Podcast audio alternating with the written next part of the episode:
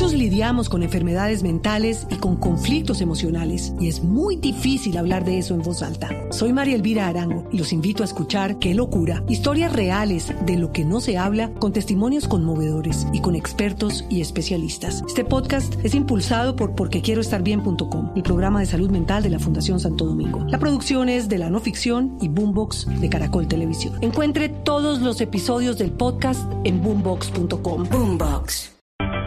Taxistas de Bogotá protagonizaron bloqueos de vías en las últimas horas en protesta por la inseguridad que se sigue viviendo en las calles de la capital. Desarrollo de esta información con Carlos Alberto González. Hola Alejandro, así es, eh, buenos días. Por lo menos siete atracos contra taxistas se registraron anoche en distintos sectores de la ciudad. De estos tres conductores resultaron heridos con arma cortopunzante. Esa inseguridad motivó algunos bloqueos, algunas protestas. En la noche de ayer eh, hubo bloqueos en Suba, también en la primera de mayo, entre otros eh, puntos de la ciudad. Freddy Contreras, uno de los líderes de los taxistas.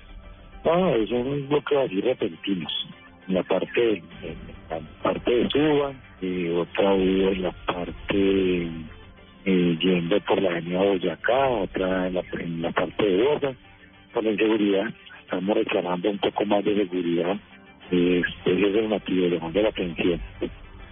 Hace también algunos minutos, eh, según nos eh, reportaron las autoridades, se registraron algunos eh, enfrentamientos unas eh, riñas entre taxistas y también habitantes afrodescendientes en el sector de la Victoria, esto en el sur de la ciudad. Ya la situación está controlada. Los taxistas están amenazando con ir a un paro el próximo 23 de febrero, alegando no solo inseguridad, sino también pidiendo que se reduzcan los precios de los combustibles.